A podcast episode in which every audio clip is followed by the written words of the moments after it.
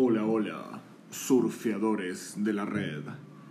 Bienvenidos a Hornero Podcast, un lugar de reflexión, debate y concientización sobre drones.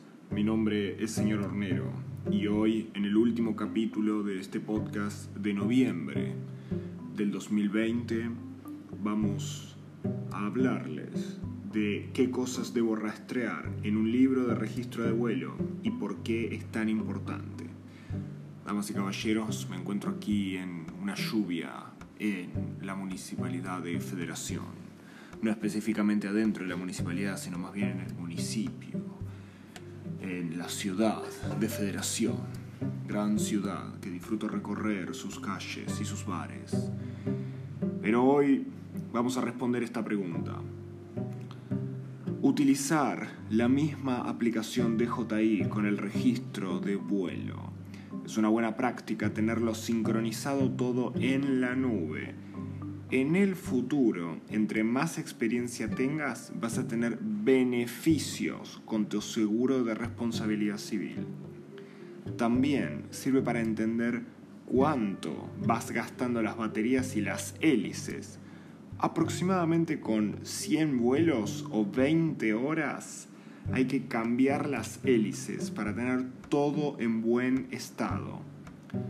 Con el registro de vuelo se puede entender cuántas horas de vuelo llevas y si algo falló, lo podés anotar completamente en una hoja de cálculo. Podés aprender de vos mismo con los controles y los movimientos que se realizaron. En estos casos, no hay que redondear, no hay que dejar pasar nada, hay que ser metódico y específico, hay que hacer una checklist previa al despegue para tener todo controlado y obtener una operación aérea segura. Esto puede servir para promocionar los tiempos de vuelo.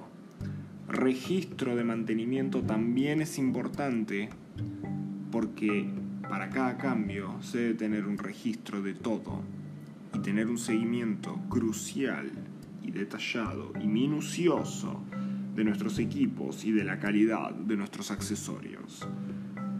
Damas y caballeros, pueden hacernos llegar sus dudas a nuestro Instagram, arroba a nuestro WhatsApp, más 54 9 11 56 614984, o a nuestro email, hornero arroba srhornero.com. Muchas gracias.